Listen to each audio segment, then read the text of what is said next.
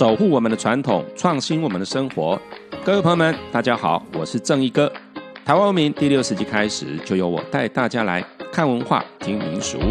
这一集来跟大家聊聊入庙拜拜的禁忌。你是不是觉得经常到庙里烧香拜拜，运势呢却没有什么好转，也没赚到什么钱？是不是忽略了什么细节，触犯了什么禁忌？台湾传统庙宇布局呢，前殿又称为三川殿，是庙的门面。一般我们进庙宇之前，会先看到这三道门，在我们的右手边称为龙门，在我们的左手边称为虎门，而中间的通道呢，是给神明出入专用的。平时呢，都会设置建平门，来避免香客误闯，对神明不敬。进庙拜拜的时候呢，千万要注意，不要故意踩踏门槛，这被视为挑衅神明的行为。台语呢，就叫做亲门打吼，也就是呢，不尊重别人，侵入别人的底线。所以呢，烧香拜拜的时候，千万别踩这个雷。进庙烧香拜拜之前，记得要先洗手漱口，再将水果带到洗果台去清洗干净。记得千万别在洗果台里面洗手漱口或吐口水，这是对神明大大的不敬。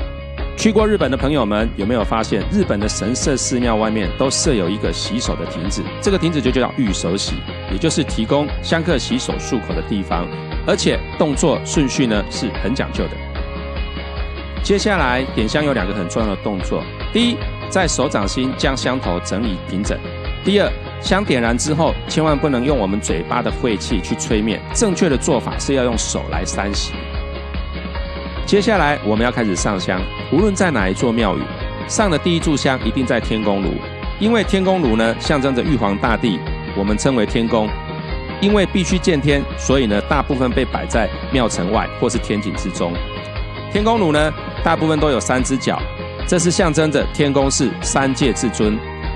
上完第一炷香之后呢，我们会依序到正殿的主事神，再到后殿以及两侧的配殿，依序来上完香。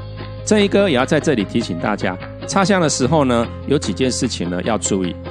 第一，要用哪一只手来插香？如果你是习惯性用右手的人，我们就用左手来插香。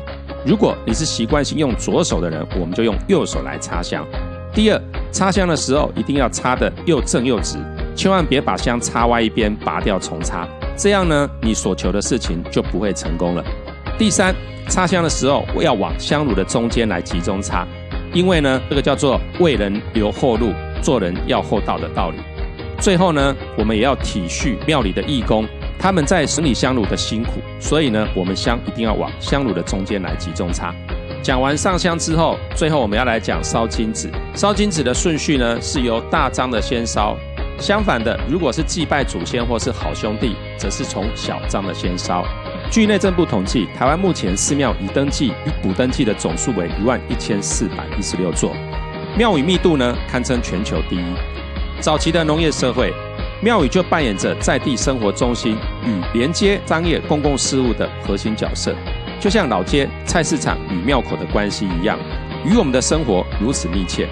到了今天，许多文化礼俗禁忌逐渐被人遗忘，但寺庙文化与民间习俗仍然在我们的生活周遭，离不开我们的食衣住行娱乐。台湾文明第六十集入庙拜拜的禁忌就跟大家分享到这边。正一哥呢也有个好消息跟大家分享。